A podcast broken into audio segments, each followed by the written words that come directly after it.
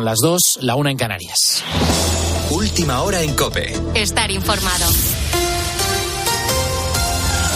Novak Djokovic continúa agrandando su leyenda. Hace unos minutos ha terminado la final del Abierto de Estados Unidos en la que se enfrentaba al tenista ruso Danil Medvedev. El serbio suma su grande número 24.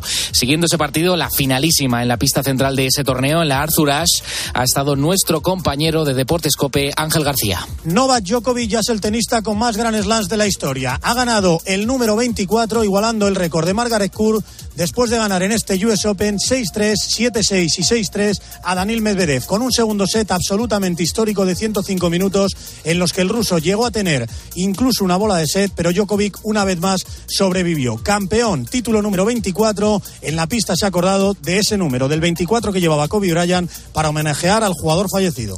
Bueno, pues esa es la noticia a esta hora, la victoria de Novak Djokovic en ese abierto del US Open, el tenista con más Grand Slams de la historia, igualando el récord de Margaret Court. Mientras tanto, aquí en España, cuatro personas han muerto arrolladas por un tren en Barcelona cuando trataban de cruzar las vías. El accidente ha tenido lugar a la altura de Montmeló, a unos 20 minutos, 20 kilómetros de la ciudad condal. Vamos a repasar los detalles de este suceso. Carla Otero, buenas noches. Buenas noches. El suceso ha ocurrido cuando un grupo de siete personas han tratado de cruzar la vía por un punto no autorizado en curva y de difícil visibilidad, según Renfe.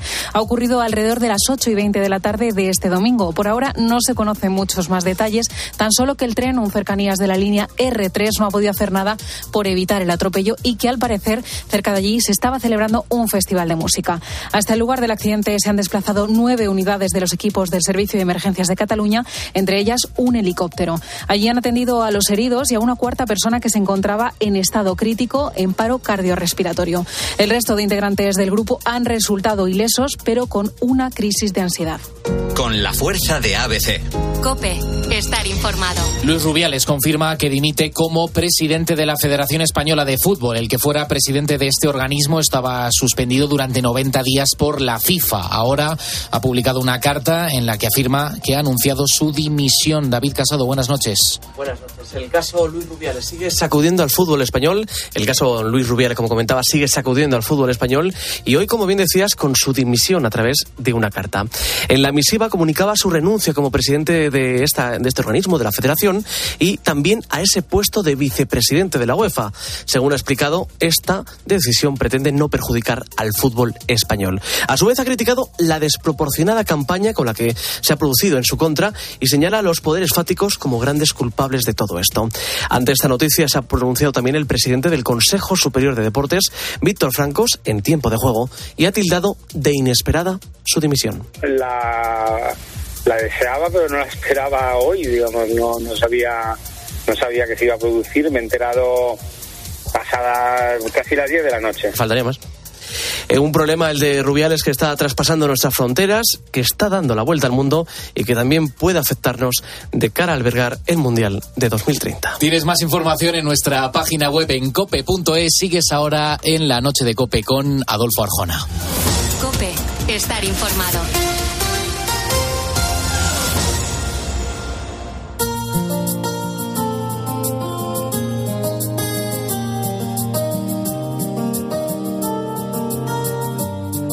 Adolfo Arjona. La noche. Cope, estar informado.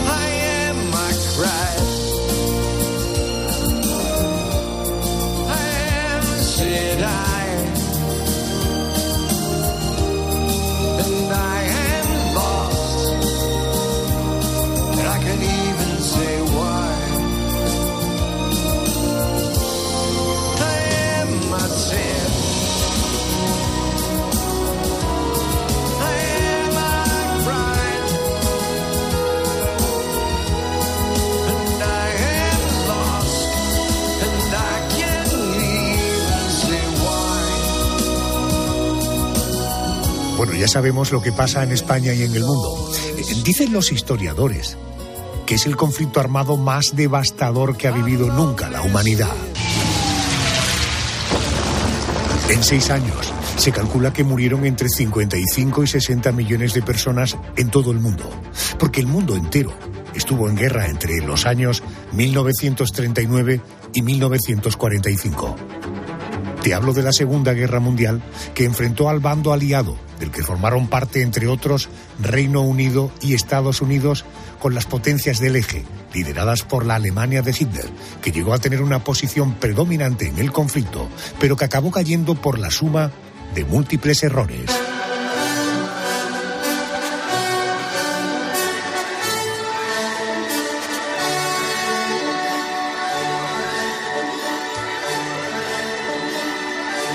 Hoy en la noche de Arjona. Errores que llevaron a la derrota de los nazis en la Segunda Guerra Mundial.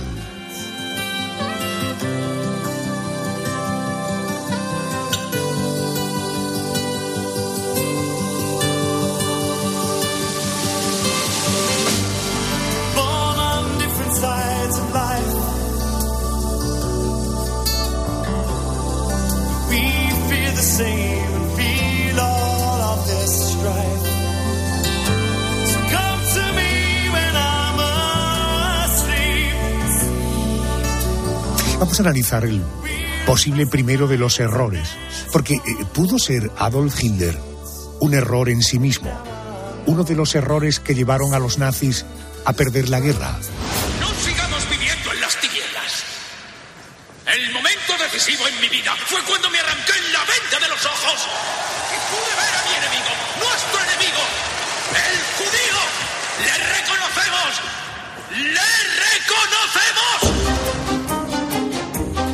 Su personalidad compleja, su complicada relación con las mujeres, incluso sus desequilibrios emocionales. Esta es la primera cuestión que queremos aclarar con la ayuda de Fernando Álvarez. Él es editor de la colección de historia de la editorial Ático de los Libros. Querido Fernando, buenas noches y bienvenido a la COPE. Buenas noches, un, placer estar, estar, aquí con vosotros. Muchas gracias. Eh, Fernando, algunos datos eh, eh, para partir con la primera cuestión. Hitler se afilia al Partido Obrero Alemán, germen del partido nazi, a los 30 años. Cuatro años después, en 1923, encabezó un intento de golpe de Estado que fracasó y que le llevó nueve meses a la cárcel, donde, por cierto, escribió el famoso libro Mi lucha, en el que sentaba las bases de la ideología nazi. Un pintor frustrado, me refiero a Hitler, un hombre que, según revelaron personas cercanas a él, tenía una cierta perversión sexual, un hombre con una compleja relación con las mujeres, en fin, todas estas circunstancias, estas complejidades, todo esto pudo contribuir a una forma de gestionar el poder que lo abocó al fracaso. Sí, desde luego. Al final Hitler era una persona, un hombre muy que vivía muy alejado de la realidad tenía una relación muy compleja con su pasado y también con lo que era su propia identidad como persona. Y al no saber gestionar sus fracasos pasados, de lo que has comentado, por ejemplo, de cuando le rechazaron en la Escuela de Arte de Viena, de su eh, escasa participación en la Primera Guerra Mundial, que además acabó perdiendo su querida Alemania, eh, digamos que al no gestionar estos fracasos se construye eh, una idea de sí mismo a, medida, a, voluntad propia. Y se identifica también con, con los héroes wagnerianos, particularmente con Parsifal, que es, pues, por ejemplo, eh, uno de los héroes de, las eh, óperas de Wagner, que, eh, digamos, es un caballero que está en contacto con, mujeres, pero siempre como es tan masculino que acaba ah, rechazando, rechazando a estas mujeres, apartándose de ellas, porque él consideraba también que, volviendo un poco al tema de la, de la relación con las mujeres que me comentabas, consideraba que él tenía que un, un estaba esposa, estaba casado con Alemania, entonces ese es el motivo de que no se le conociera esposa en público, de hecho no tuviera esposa, sino que solo tuviera relación, eh, tuviera, eh, digamos, se, relacionara eh, con, con, amantes, pero a nivel ya más, íntimo. Y efectivamente, como comentas, se ha hablado mucho de, de tal vez el nivel de perversión sexual o la complejidad de sus relaciones con las mujeres, porque sí que es cierto que se le, conoce, se le suponen varias amantes, no se sabe muy bien si realmente llegó a intimar con ellas, si llegó, a mantener relaciones incluso sexuales incluso con Eva Braun, que es la, principal amante que, que, se, que, tiene, pero muchas de sus amantes efectivamente acabaron cometiendo suicidio o, o la suicidaron. Eso siempre queda un poco para la especulación y Eva Braun eh, efectivamente acabó eh, suicidándose junto a él en, Berlín en 1945. Pero yo creo que la clave de la personalidad de, Hitler es eh, este tema de que vive alejado, de, vive en una fantasía, alejado de la realidad, pero en algún punto de, su vida tiene éxito, tiene éxito al, ascender eh, a, liderar Alemania y en cierto sentido a recuperarla económicamente o por lo menos de esa, esa, apariencia. Entonces él se piensa que está eh, llamado por el destino a liderar algo grande y que todos sus fracasos del pasado quedan eh, eh, explicados por este glorioso destino que tiene de identificarse con un héroe wagneriano, de también un poco la idea del superhombre de Nietzsche, de la persona que ha estado peregrinando las montañas y vuelve al mundo para traer la salvación a, Ah, ah, ah, sí, efectivamente. Correcto. Eh, vamos a situarnos en el contexto económico y social de la época en la que Hitler llega al poder. Bueno, él se convierte en jefe de Estado en Führer a mediados de los años 30 eh, y la Segunda Guerra Mundial está ya al final de la década. Con el crack del 29, la economía alemana, ya de por sí frágil, empeoró. A principios de los 30 la crisis económica fue a peor. Un tercio de la población activa alemana estaba en el paro. Eh, me llama la atención algo que he leído, que no, no fue el voto de los parados el que aupó a Hitler, sino el de aquellos trabajadores que temían acabar en el paro y vieron en el partido nazi como garante del orden y la disciplina del país, además supongo que de conservar eh, su propio puesto de trabajo. ¿En qué medida aquel contexto social y económico pudo ser un buen caldo de cultivo para los mensajes de Hitler? Sí, realmente los años que siguieron la Primera Guerra Mundial en Alemania fueron muy difíciles, eh, también a nivel económico. Tenemos que pensar que en, 1923 se produce un fenómeno, fenómeno de hiperinflación eh, en lo que es la República de Weimar, digamos eh, Alemania en su momento. Luego, a lo largo de esa década se va recuperando Alemania, pero en el 29, como, bien dices, se tiene lugar el, famoso crack en Estados Unidos y afecta a todo el mundo y especialmente a Alemania, que parecía que bueno, iba levantando cabeza, pero resulta que no, que de nuevo eh, estas cifras galopantes de paro a las que te refieres.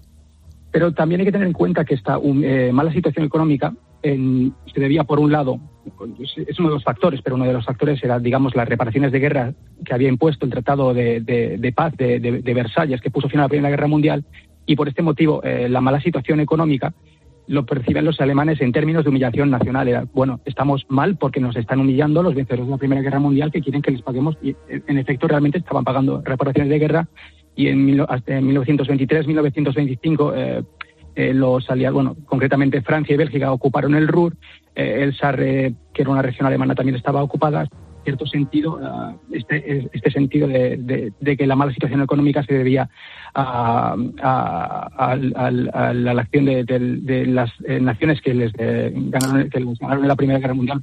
No estaba mal tirada, pero lo que llama, lo que llama a, la gente en ese momento el discurso de Hitler es, efectivamente, como comentas tú, la idea del orden. Porque debido a estas turbulencias económicas y políticas que había en la, en la época, de, en, los años 20, lo que había era muchísimo miedo al, al, ascenso del comunismo y de que efectivamente pudiera triunfar una revolución eh, comunista en Alemania. Por tanto, estas clases medias, yo diría que más bien clases medias, tirando, tirando a medias, que tenían más, eh, más miedo a perder con la revolución que a ganar algo, las que efectivamente, una de las clases más entusiastas con, con lo que se el programa el programa hitleriano de, nacionalismo y, de orden. Pero bueno, no, no son las únicas clases. También, por ejemplo, eh, las clases altas, eh, aunque a lo mejor, como explica muy bien David de Jong en Dinero y Poder en el Tercer Reich, aunque a lo mejor no, eh, no, no, mm, no sentía mucha simpatía por el por el por la ideología nazi en el sentido de que lo veían bastante absurda, bastante risible, bastante pulerina,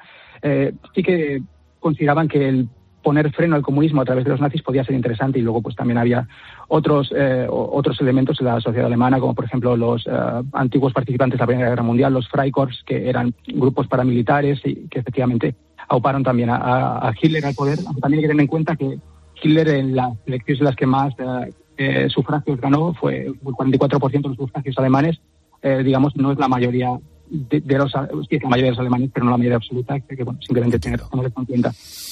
Hoy estamos analizando, queremos analizar esta noche los errores que llevaron a la derrota de los nazis en la Segunda Guerra Mundial. Primer asunto que planteamos, si Hitler era un problema en sí mismo, su personalidad. La historia ha destacado de Hitler su megalomanía.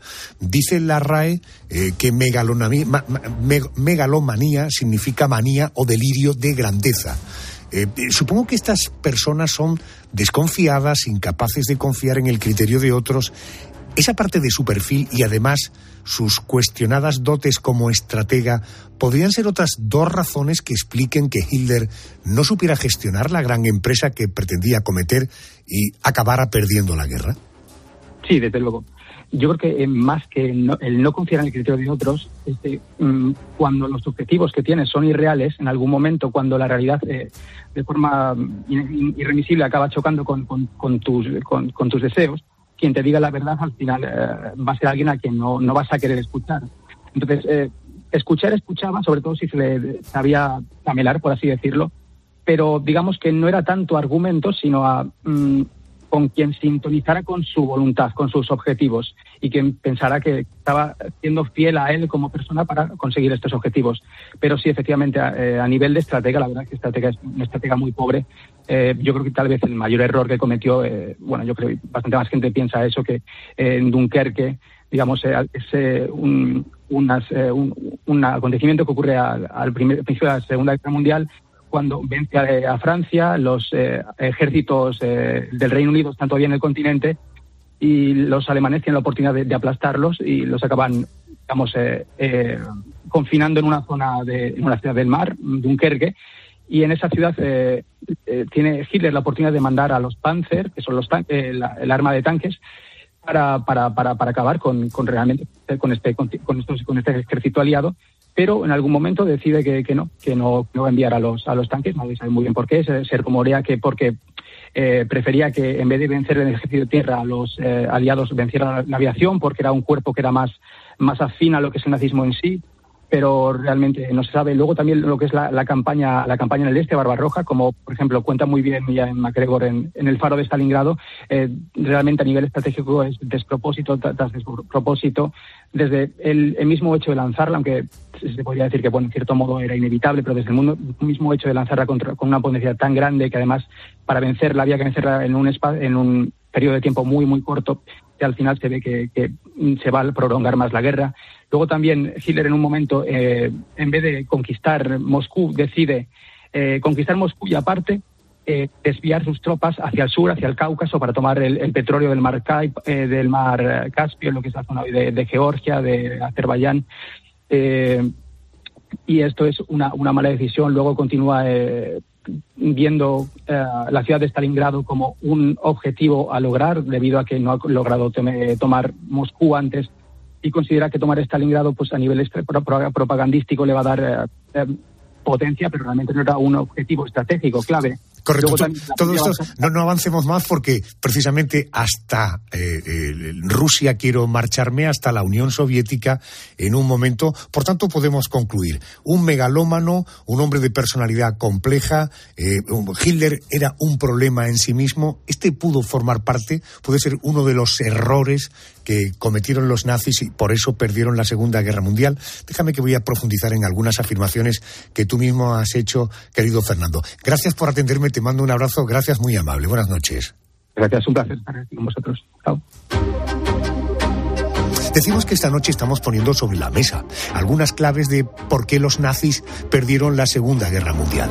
En apenas una hora de radio sería imposible contarte todos los detalles del fracaso de Hitler. Eso nos llevaría probablemente meses y meses y horas y horas de radio. Lo que estamos haciendo es darte algunas pinceladas, trazos gruesos de algunos de esos errores que por supuesto no fueron los únicos, pero sin duda lo que te estamos contando esta noche fueron errores fundamentales que llevaron a los nazis a la derrota. Ven, él apoyará con el duodécimo ejército. Pero mi fin era el duodécimo, avanza en dirección al Elba. Pues que dé media vuelta, maldita sea. Desprotegeríamos ese frente. ¿Cómo se atreve a dudar de mis órdenes? Hay que hacerlo. Creo que lo he dejado bien claro y no admito protestas. Muchos historiadores lo califican como el peor error de Hitler en la Segunda Guerra Mundial. Sitúate en la madrugada del 22 de junio de 1941. Para entonces, el Tercer Reich se encontraba en el punto álgido de su poder y aquel día comenzaba, por sorpresa, la que los expertos califican como la mayor, más sangrienta y más bárbara empresa militar de la historia. Una operación que fue uno de los grandes fracasos de los nazis en el conflicto. Te hablo de la invasión alemana de la Unión Soviética, la Operación Barbarroja.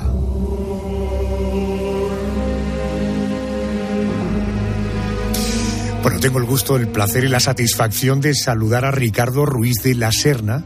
Es profesor de la Facultad de Humanidades de la Universidad CEU San Pablo. Siempre es un placer hablar con él.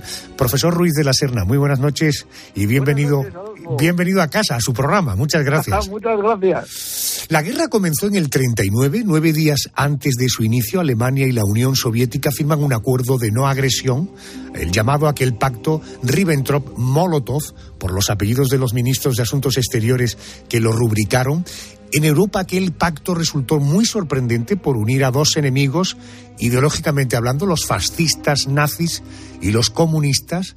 Además, por otra parte, Stalin, que por cierto creía que Hitler no rompería este pacto, estaba librando su propia guerra interna, implantando una ley del terror en el país. Y yo me pregunto, profesor, ¿por qué entonces Hitler plantea la invasión de la Unión Soviética?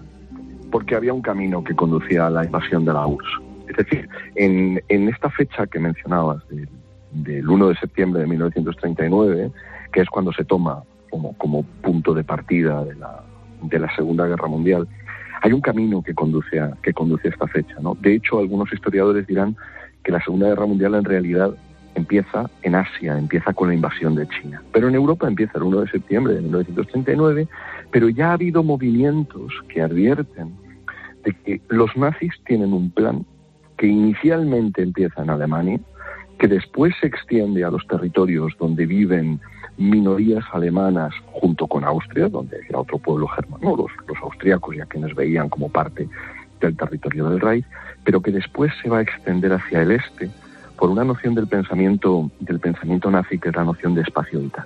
En el pensamiento nazi, los germanos son un pueblo cuyo desarrollo está constreñido por la falta de tierra y por lo tanto hay que invadir, hay que hacer una marcha, se llamaba el Ragnahusten, la marcha hacia el este para conquistar tierras y esas tierras hay que arrebatárselas a los pueblos eslavos. Entiendo. Eh, Hitler era de la opinión de que Rusia era un país poblado por subhumanos que caería en cuestión de semanas, pero subestimó que los rusos estaban muy preparados. Además, los cientos de miles de soldados dispuestos a combatir hasta la muerte que el territorio era enorme y para colmo de los nazis llega el invierno y en invierno las tropas alemanes se atascan. Eh, profesor, además del contratiempo que supuso la llegada del invierno, los alemanes cometieron un error estratégico que fue dividir la ofensiva en tres frentes en vez de centrarse en uno, que podría haber sido la invasión de Moscú. ¿Este pudo ser otro de los errores? Sí, y hubo más, Adolfo. Estos dos que has señalado claramente la extensión del frente. Hay que pensar que con un ejército de 3 millones de hombres, más los vehículos, carros de combate, la aviación, etcétera, invaden todas las fronteras de la Unión Soviética, desde la Polonia ocupada y la parte y la parte del Báltico hasta, hasta el sur de Rusia. Lo que pasa es que junto con esto había otros factores que, si me permites, voy a resumir en un momento porque me parece que, me parece que pueden ser interesantes. El primero era la corrupción puso al frente de, los preparativos de, la invasión a un militar que desde el punto de vista, digamos, del arte de la guerra no era especialmente destacado, se llamaba Keitel, pero que desde el punto de vista de la lealtad ideológica le era, era, era un adulador, era fiel, era leal a Hitler hasta, hasta el extremo. Con lo cual lo puso a cargo de los preparativos y a medida que los preparativos iban revelando la insuficiencia de preparación del ejército alemán para la empresa que pretendían acometer, nadie se atrevía a decirle la verdad a Hitler. Y el que bloqueaba los informes y el que los trataba de reorientar y el que trataba de, hacer ver que el Führer no iba a aceptar esto era Keitel. Con lo cual había un problema que a Hitler no le estaban contando la verdad por miedo en parte y en parte porque sentían que el deseo de Hitler se tenía que hacer, se cumplir y por lo tanto había que estar listos para la invasión. Con lo que había una forma de corrupción, no de corrupción económica, pero sí de corrupción ideológica, de corrupción política, que era que la verdad, era el objetivo ideológico se anteponía a la verdad de las cosas. Luego retrasaron la operación, la invasión comienza en junio, pero la retrasaron porque querían tener estabilizado el frente de los Balcanes. Y en los Balcanes se encontraron con una resistencia dura del pueblo yugoslavo se encontraron con una resistencia dura también de los griegos. Con lo cual había este condicionante. Luego había otro problema, que era la inteligencia. Los soviéticos sabían lo que se estaba preparando. Había un, ellos tenían destacado un espía que se llamaba Richard Sorge, que venía, era de la vieja escuela del espionaje soviético, había empezado con la Comintern, con la Internacional Comunista, estaba destacado en Japón. Y él tuvo acceso a algunos de los preparativos que estaban haciendo los alemanes y ha advertido a Moscú. ¿Y sabes lo que pasó, Adolfo? Que no le creyeron. creyeron que sus informes venían de una operación de intoxicación para romper el pacto Ribbentrop-Molotov, con lo cual descartaron sus informes como una maniobra de desinformación que debían con la sorgue. Lo que pasa es que al mismo tiempo, en esa resistencia del pueblo, de los pueblos de la Unión Soviética que mencionabas, fundamentalmente los, los rusos, tuvo otro papel, tuvo también un papel determinante Sorge, porque cuando en el invierno de 1941 cuando el avance de los, de los alemanes y de sus aliados parece imparable en la Unión Soviética, cuando eh, eh, el, el, avance alemán llegó hasta la última estación de tranvía que unía la periferia de Moscú con el centro de la ciudad. Hasta ahí llegó. Cuando parecía que la ciudad iba a caer, llegó otro informe de Sorge, el mismo que estaba en Japón, en el que advierte que el Japón no tiene planes de invadir el este, el oriente de la Unión Soviética, el lejano oriente de Rusia, donde está Vladivostok y Kamchatka. Con lo cual, Stalin ordenó que las divisiones que estaban protegiendo el extremo oriente de Rusia, lo que se llama el lejano oriente de Rusia, se desplazaran al occidente. Con lo cual, llegó un, llegó un contingente de tiradores siberianos, de, siberianos, de gente preparada para pelear en las condiciones más extremas. Ahí estaba, por ejemplo, el famoso francotirador Vasily Zaisev, que, venía de cazar lobos en la, tundra, en Siberia, con su abuelo enterrado en la nieve, ¿no? Entonces, esto hizo que esa resistencia que venía movida por el patriotismo y que venía de alguna manera reforzada por la movilización, que es una danza patriótica, la, cuando la Francia la proclama para movilizar a los pueblos de la Unión Soviética, él, apela al sentimiento de la madre patria, apela al pasado de las invasiones que han sido derrotadas, junto con todo eso hay un conocimiento de inteligencia militar. Ellos saben que pueden utilizar las tropas del Oriente porque el Japón no va a atacar.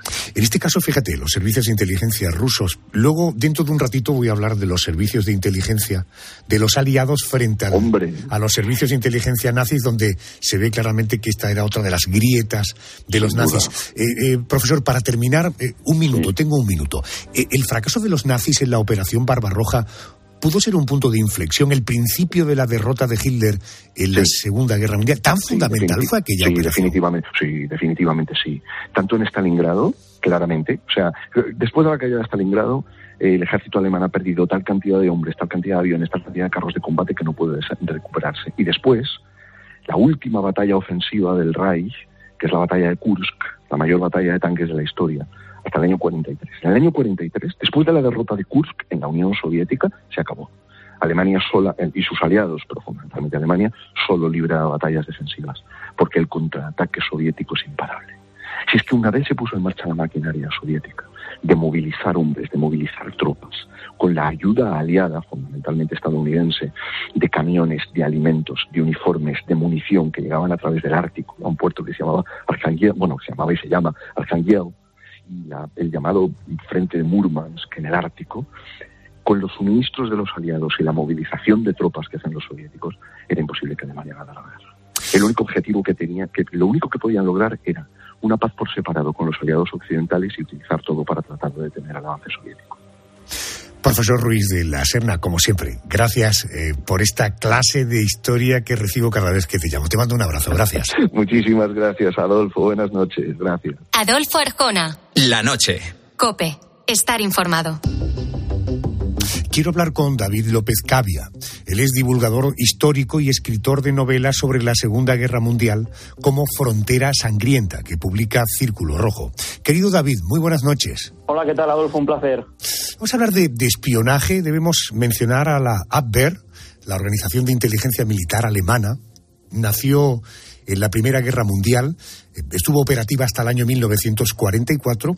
Esta era una organización dependiente del Ministerio de Defensa que durante años estuvo enfrentada con las SS, el aparato policial y de seguridad de los nazis. El objetivo de Hitler, que estaba al frente de las SS, era monopolizar el aparato de inteligencia del Reich y eso pasaba por eliminar a la Abwehr, aquello dio lugar a un enfrentamiento permanente entre dos organizaciones fundamentales para el régimen nazi. Eh, David, en tu opinión, ¿esto pudo provocar eh, que los alemanes, en cuestión de inteligencia, fueron menos competentes que los aliados? Digo, por estar centrados en guerras internas y no en el trabajo del espionaje en sí. Pues la verdad que fue un factor muy importante, Adolfo, eh, porque digamos que la RSHA y el Abwehr pues digamos que se, se hacían la competencia, incluso eh, eh, desarrollaban labores similares, no compartían información, no cruzaban información debido a la rivalidad que mantenían. Eh, y bueno, pues luego también un defecto que tenía el, el RSHA era que, digamos, estaba más centrado en detectar traidores y enemigos del Estado que en dar caza a espías extranjeros, ¿no? en cualquier caso, el, el RSH destinó una barbaridad de recursos a, a espiar, a mantener controlado al Abwehr, eh, pues por ejemplo tenían eh, multitud de expedientes pues con datos eh, políticos, personales, psicológicos y raciales y de las actividades que desarrollaba el, personal del Abwehr, ¿no? Y bueno, pues luego además también tenemos otro problema del Abwehr, que era una organización pues demasiado burocrática y que jamás llegó a tener pues la dotación de presupuesto de recursos que pues pues podía tener Mm, digamos, pues eh, el RSHA, ¿no? Y, de ahí, pues que se mantuvo una pugna durísima entre ambos eh, servicios secretos por el monopolio de la inteligencia, pues hasta que lo disolvió Hitler, el, hasta que Hitler disolvió el Abwehr el 18 de febrero del 44. En la lista de errores que provocaron la caída de los alemanes en la Segunda Guerra Mundial, en esa lista está la carrera nuclear. Nos llevan 12 meses de ventaja. 18. ¿Cómo puedes saberlo? Solo tenemos una esperanza. Toda la potencia industrial y la innovación científica de Estados Unidos concentradas aquí. Un laboratorio secreto. Los aliados manejaban informaciones que apuntaban a que los alemanes trabajaban en una superbomba con la energía nuclear como protagonista. David, eh, ¿tú crees que esto estimuló a los aliados para acelerar la construcción de la, de la bomba atómica? Es un capítulo de la historia que relata muy bien la película Oppenheimer. ¿Tú tienes la impresión de que eso estimuló a los aliados y aceleró el proceso para la construcción de la bomba atómica? Existía una, existía una preocupación muy importante por parte de los aliados. Lo que ocurre es que el programa nuclear alemán no estaba tan avanzado, ¿no? Y esto se debe, eh, este, este, digamos, este fallo de los alemanes eh, en esta carrera por la bomba atómica se debe a varios factores, ¿no? Eh, uno de ellos muy importante fue que esa política de persecución de los judíos, pues digamos que espantó a los grandes científicos de la época, ¿no? Por dar algunos nombres, pues podemos hablar de exiliados como Lisa Meitner, como Otto Robert Fish o Enrico Fermi. Y bueno, más allá de, los científicos, ¿no? Que eh, digamos, que, eh, que, espantó, que ahuyentó el régimen nazi, eh, pues también otro problema que tuvieron fue desde el punto de vista técnico que apostaron por el agua pesada como elemento moderador en los procesos de fisión en lugar de apostar por el grafito, ¿no?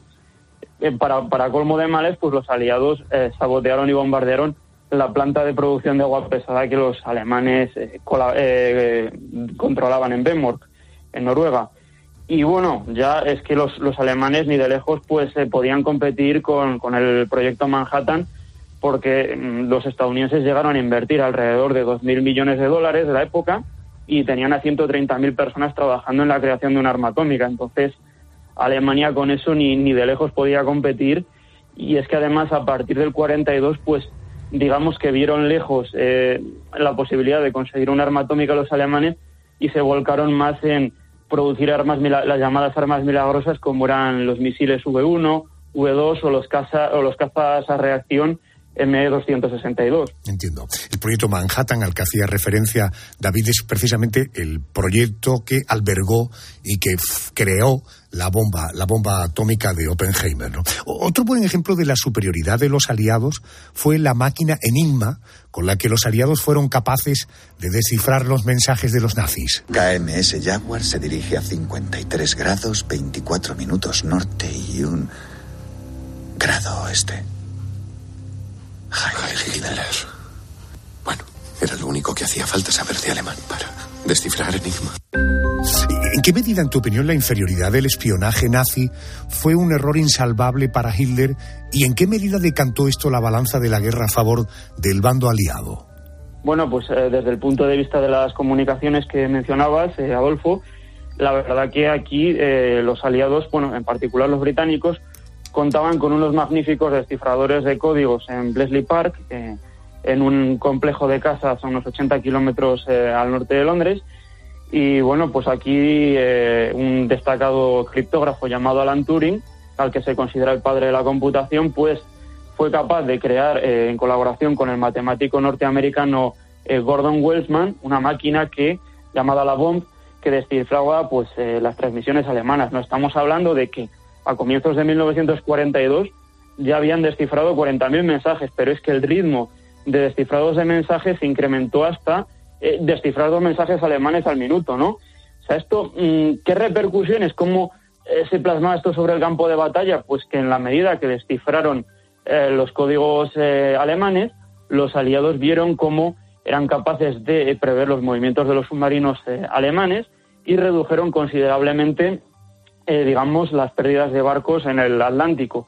Es más, por ejemplo, en la batalla del Cabo Matapán, en el Mediterráneo, gracias a, gracias a los mensajes descifrados eh, por Blesley Park, pues los aliados consiguieron, la Royal Navy consiguió derrotar eh, clamorosamente a la, Armada italiana y el propio almirante Cunningham pues visitaría posteriormente eh, a los descifradores en Blesley y les daría la enhorabuena, ¿no?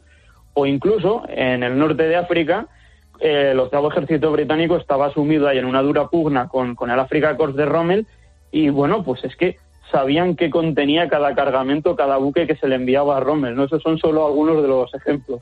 Entiendo. Mencionábamos antes, al principio de nuestra conversación, las disputas internas en el régimen nazi por el control eh, de los servicios de inteligencia, eh, los atentados contra Hitler. Estos también contribuyeron, sin duda alguna, a debilitar el régimen.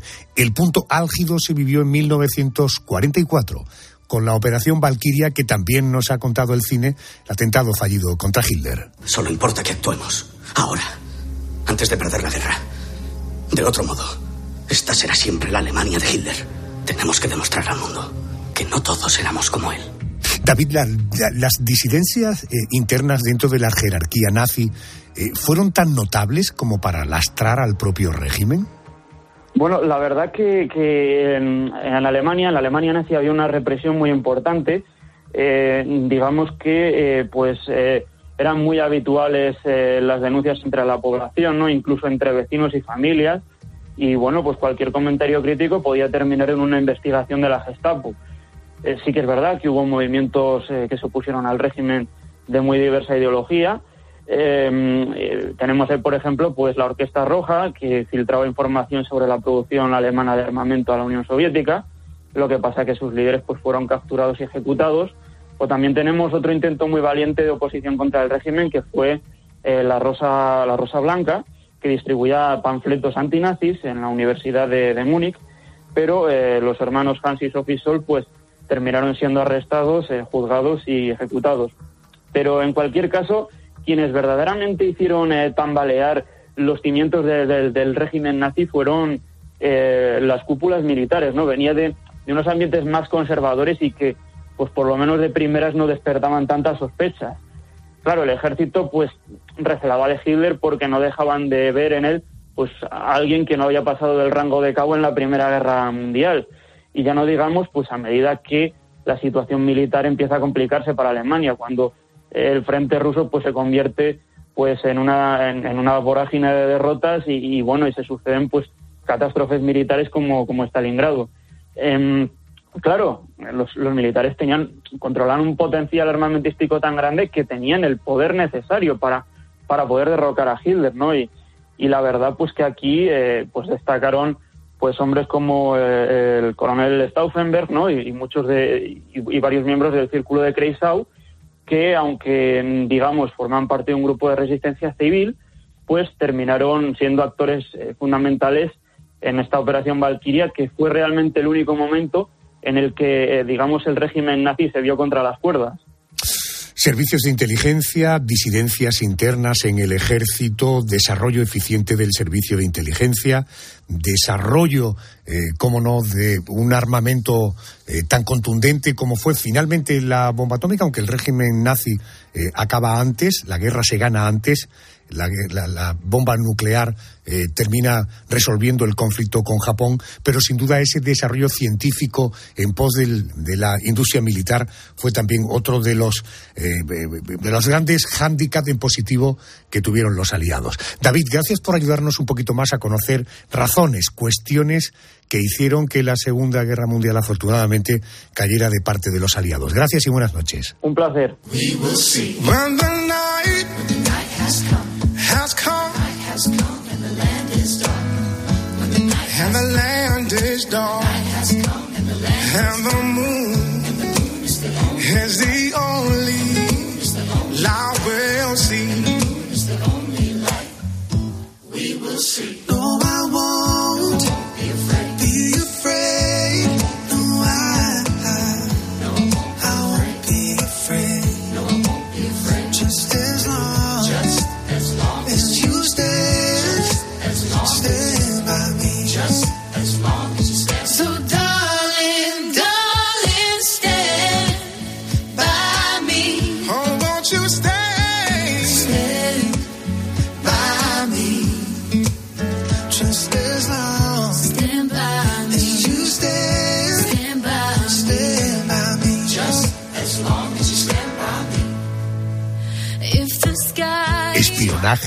Carrera nuclear, disidencias internas que perjudicaron al propio régimen nazi. Déjame que te hable ahora de la que dicen que fue la operación más importante del bando aliado en toda la Segunda Guerra Mundial. La que dio la puntilla a Adolf Hitler. El nombre en clave de aquella operación fue Overlord, pero todos la conocemos como el desembarco de Normandía, que cogió por sorpresa al ejército alemán. Todo un error estratégico para los nazis. Estamos en los albores del día más crucial de nuestros tiempos. Tres millones de hombres. Alerta. Preparados para, para dar el primer paso. José Luis Hernández Garbi es escritor, es experto en la Segunda Guerra Mundial, también es autor de libros como Esto no estaba en mi libro de historia de la Primera Guerra Mundial publicado por Almuzara. José Luis, buenas noches y bienvenido a COPE. Buenas noches, un placer estar con todos vosotros. Eh, Nos situamos en la madrugada del 5 al 6 de junio de 1944. El desembarco de Normandía se inició el día D, como ha pasado la historia, el día que comenzó aquella batalla clave para el fin de la guerra. Hay un nombre, el de un espía español, que tuvo mucho que ver con la derrota alemana en el día D. Juan Puyol alias Garbo, un espía doble. Los nazis creían que trabajaba para ellos, pero en realidad era miembro del MI5, el servicio de inteligencia británico. ¿Y ¿Qué tuvo que ver Garbo con el día de José Luis? Pues el papel de Joan Puyol, de, de Garbo, es decisivo en el desembarco de Normandía. Quizás ha sido más reconocido en, en los países aliados que en España, ¿no? Pero, como digo, si no hubiera sido por él, posiblemente el desembarco de Normandía pues hubiera tenido un deslance muy distinto, ¿no? Ese, eh, monta una organización, eh, eh, él solo, engañando a los alemanes, eh, se inventa que tiene una red de 22 espías que trabajan para él y al servicio de los alemanes y consigue confundirlos y hacerles creer que el verdadero, desembarco aliado en Europa se va a producir pues en el paso de Calais, no en Normandía como finalmente se, se produjo, ¿no? Por- simplemente por ese hecho la labor de, de Garbo es, es, vital, ¿no? Porque consigue engañar a los alemanes hasta el último momento. Ellos estaban convencidos de que realmente el desembarco de Normandía, tal y como se produjo, pues iba a ser una maniobra de distracción y, y realmente el desembarco principal se iba a producir en el, en el paso de Calais. Y eso es gracias pues a la labor que realiza Garbo. Los aliados, además, crearon un ejército fantasma para confundir a los alemanes. La clave, hacer creer a Hitler que el ataque se iba a producir en el puerto francés de Calais, a varios kilómetros del lugar en el que se produjo el desembarco, como hemos contado. Pero además, eh, se hicieron, hicieron un grandísimo despliegue de carros de combate, de cañones, de aviones, de camiones, pero todo era material hinchable no era real. Incluso hubo un engaño acústico, es decir, emitían sonidos de aviones y de camiones blindados, cadenas de carros, para hacer el escenario todavía más realista. Eh, ¿En qué consistió, José Luis, exactamente este plan? Es lo que se vino en denominar Operación Fortaleza y fue muchísimo más amplia, ¿no? Hay que hacernos una idea de que incluso se llega a crear un ejército falso, el primer cuerpo ejército de Estados Unidos que realmente no existía y que estaba al mando del, general Patton, supuestamente, porque ya digo, este ejército nunca llegó a existir, pero como tú bien decías, pues el engaño incluyó la fabricación de, de, de tanques, eh, camiones, eh, jeeps, eh, hinchables también hechos. En principio se hicieron de madera, pero como eran, eran más costosos y, y más lentos de producir, pues finalmente se, se decidió que fueran de, que fueran hinchables, ¿no? Pero también hubo, otras cosas muy curiosas, como fue, por ejemplo, el que aparecieron en los periódicos británicos eh, cartas airadas de los párrocos de algunas localidades sobre el supuesto comportamiento que tenían los, los soldados americanos que no existían en esas, en esesas localidades, ¿no? En los pubs, el mal comportamiento que podían tener. También incluso se hicieron campamentos falsos que llegaron a ser visitados por el, por el rey Jorge VI eh, de Inglaterra, ¿no? Entonces, bueno, pues ya digo, la, la labor de mascaramiento y de mentira que utilizaron los aliados, pues fue amplísima. Vamos a seguir añadiendo datos. A esa hora, a la hora del desembarco, Adolf Hitler, que se encontraba en su residencia de verano, estaba durmiendo. Nadie se atrevió a despertarlo. Eso retrasó la llegada de los refuerzos alemanes a la batalla. En tu opinión, ¿en qué medida ese retraso contribuyó a la derrota alemana en la batalla? Pues fue fundamental. Hay que tener en cuenta que Hitler pues era trasnochador, solía permanecer hasta las 3 o, la o las 4 de la mañana pues eh, pronunciando esos largos monólogos a los que eh, le soportaban en, en, en su residencia, ¿no? Y ya digo, se acostaba muy tarde y no solía despertarse antes de las 12 del mediodía del día siguiente. Entonces, eh, bueno, pues eh, sus, eh, digamos que sus ayudantes no se atrevían a despertarle para darle esta, esta mala noticia. Y esas horas que pasaron entre el desembarco, que se empieza a producir a las 6 de la mañana aproximadamente, hasta las 12 del mediodía de, de, de ese famoso día D, pues la verdad es que son decisivas, porque él, él había asumido el, mando absoluto de las eh, unidades blindadas que y acorazadas que podían haber sido despegadas en, en las playas de Normandía, ¿no? Y hasta que él no se despertó, pues eh, no, no pudieron informarle de lo que realmente pasaba ni dar órdenes a las a las tropas para movilizarlas e intentar eh, detener el, desembarco. Él, de todas formas, eh, siempre estuvo convencido de que, de que era una, una maniobra de, engaño, un- eh, de que realmente el desembarco principal se iba a producir a, la altura de, de Calais, ¿no? Entonces, bueno, pues eh, la labor que habían realizado los aliados de, de, engaño, más luego, pues toda esta serie de, de retrasos, más luego la personalidad de Hitler, que no admitía contradicciones, pues eh, realmente fueron vitales para, para evitar que, que para que los alemanes pudieran evitar el, el desembarco, ¿no? Él incluso cuando le comunican la, la noticia eh, llega a decir que, que no podía ser mejor, ¿no? La, noticia, porque él pensaba que las tropas alemanas del muro del Atlántico en esa zona pues iban a ser capaces de, de rechazar a los aliados en las playas. Volvemos a enfrentarnos otra vez con la meteorología. Antes contábamos cómo la llegada del duro invierno soviético lastró a las tropas alemanas en la operación Barbarroja. En este caso, otro error de los nazis, el día D, fue creer que el mal tiempo retrasaría el desembarco de los aliados. Tanto es así que el comandante alemán destacado en Normandía, Erwin Rommel, estaba absolutamente convencido de que la invasión no era inminente, tan convencido que volvió a casa a celebrar el 50 cumpleaños de su esposa, a la que por cierto regaló unos zapatos. Así que Rommel estaba en Alemania cuando comenzó el desembarco de Normandía. José Luis, eh, eh, en tu opinión, ¿por qué el triunfo en la batalla de Normandía y la caída de París fue tan importante para la victoria del bando aliado en la Segunda Guerra Mundial? Hombre, está de simbolismo la, caída de París. Hay que señalar también que los primeros que entran en, en París para liberarlo son, son españoles, los famosos españoles de, de la 9, antiguos eh, republicanos que servían en la división eh, blindada de Leclerc, del general francés, y que son los primeros que, que entran en París, ¿no? que cuando se acercan los franceses para darles las bienvenidas se encuentran que en vez de ser soldados franceses como ellos se pensaban, eh, hablaban español, ¿no?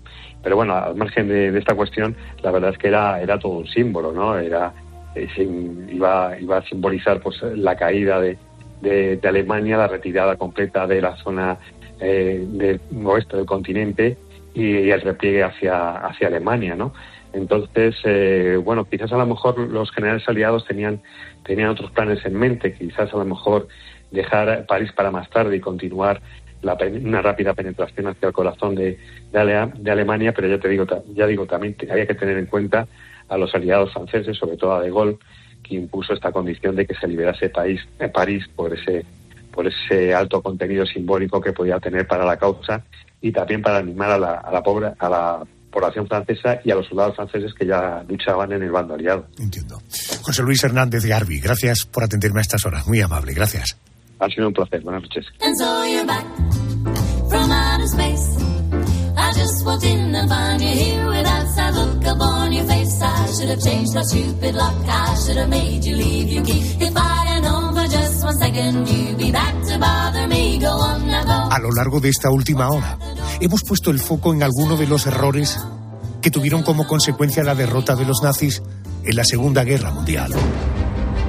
Fallida invasión de la Unión Soviética, ir un paso por detrás de los aliados en la carrera nuclear y en espionaje, nazis que mordieron el anzuelo de los engaños de los aliados en el desembarco de Normandía. No son todos los que fueron, pero desde luego estos que hemos relatado fueron errores fundamentales que llevaron a la derrota al bando de Hitler. Eh, Pero no quiero poner el punto y final a este especial sin teorizar sobre la hipótesis contraria. ¿Qué habría pasado si los nazis hubieran ganado la guerra? ¿Cómo sería hoy el mundo? Se lo he querido preguntar a Manuel Villatoro. Él es periodista de la sección de historia del diario ABC, es autor del libro La Segunda Guerra Mundial sin mitos ni tópicos de Editorial B. Manolo, buenas noches. Muy buenas noches, Adolfo. Pues la verdad es que me planteáis un reto difícil, esa idea de un futuro distópico en el que Alemania hubiera ganado la, la Segunda Guerra Mundial. Pero bueno, para empezar, creo que hubiera habido dos frentes eh, bastante diferenciados. Y creo que por un lado, Estados Unidos, por ejemplo, tenía la capacidad en la Segunda Guerra Mundial de llevar a la vieja Europa lo que era armamento, desplazar soldados. Alemania lo, creo que lo tenía bastante más difícil, como se demostró con Gran Bretaña, con lo cual creo que no hubieran llegado a dominar Estados Unidos y se hubiera establecido durante varios años una suerte de guerra fría entre ambas potencias. Eso por un lado. Por el otro lado, la vieja Europa es donde Alemania creo que de verdad hubiera tenido el control. Es decir, Hitler planteaba sobre todo que si llegaba a la Unión Soviética la quería dominar y quería hacer un movimiento de, de población burguesa alemana para que dominara precisamente a toda la población de la, de la Unión Soviética. O sea que creo que a lo mejor veríamos una Alemania que se extendería hasta por, o por toda Rusia, vaya. También es verdad que Hitler, sobre todo a nivel económico, lo que tendía era a tener una suerte de estados satélite, lo que podríamos denominar como una especie, salvando las distancias, de una unión de repúblicas socialistas soviéticas. Es decir, diferentes comisariados de los que iría obteniendo materias primas, riqueza, para enriquecer a la metrópoli, que sería Alemania. Lo cual se plantearía difícil en un futuro. Pasaría precisamente como, o podría pasar como sucedió con la Unión de Repúblicas Socialistas Soviéticas, que llegado el momento, todos esos estados satélite hubieran querido mm, eva- evadirse, hubieran querido romper con, con la metrópoli principal alemana. A nivel de continuidad es lo más difícil. Ten- tenemos que tener en cuenta que Hitler ya era bastante mayor, no sabemos si hubiera podido tener un hijo y una dictadura suele durar lo que duran los descendientes del, del dictador. Sí que es verdad que a lo mejor lo podría haber cogido algún jerarca nazi iniciar una nueva línea sucesoria, pero en ese sentido creo que tendría los días mucho más contados. Por desgracia, creo que también viviríamos la barbarie alemana, es decir, la matanza sistemática de, judíos, de gitanos, cosa que ya había, había empezado, así como la eugenesia. Pero bueno, lo cierto es que por suerte no se ha dado y esperemos que no, que no llegue a darse, aunque el sistema que hemos podido tener más relacionado o que tiene más símiles es precisamente el estalinismo, ¿no? Y ya hemos visto todos cómo ha acabado.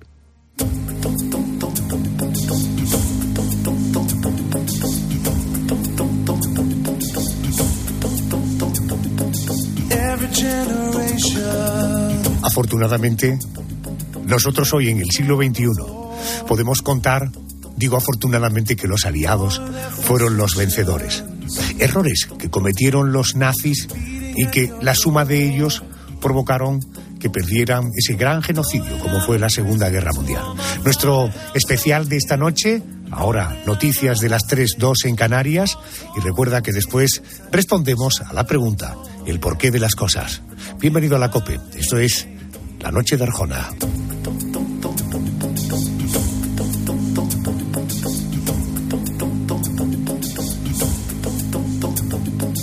Every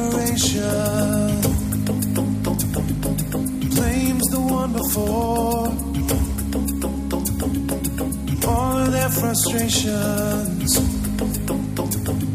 come beating at your door. I know that I'm a prisoner to all my father held so dear. I know that I'm a hostage to all his hopes and fears. I just wish I could have told him in the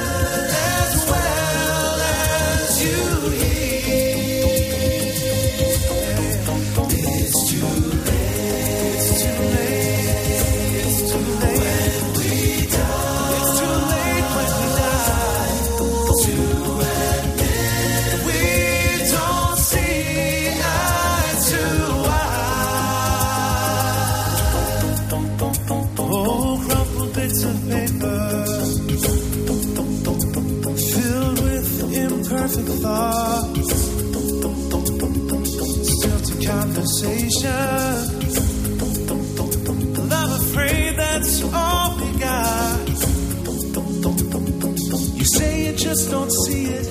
He says it's perfect sense. You just can't find. Síguenos en Twitter en arroba cope y en facebook.com barra cope. Este martes, ¡Tiempo de juego!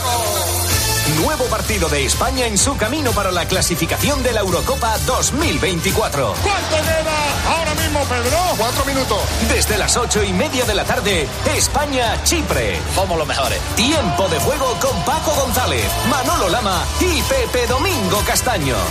Un año más, los números uno del deporte. Y recuerda, la información también continúa con Ángel Expósito y la linterna en cope.es y la aplicación móvil. Adolfo Arjona. La noche. Cope. Estar informado.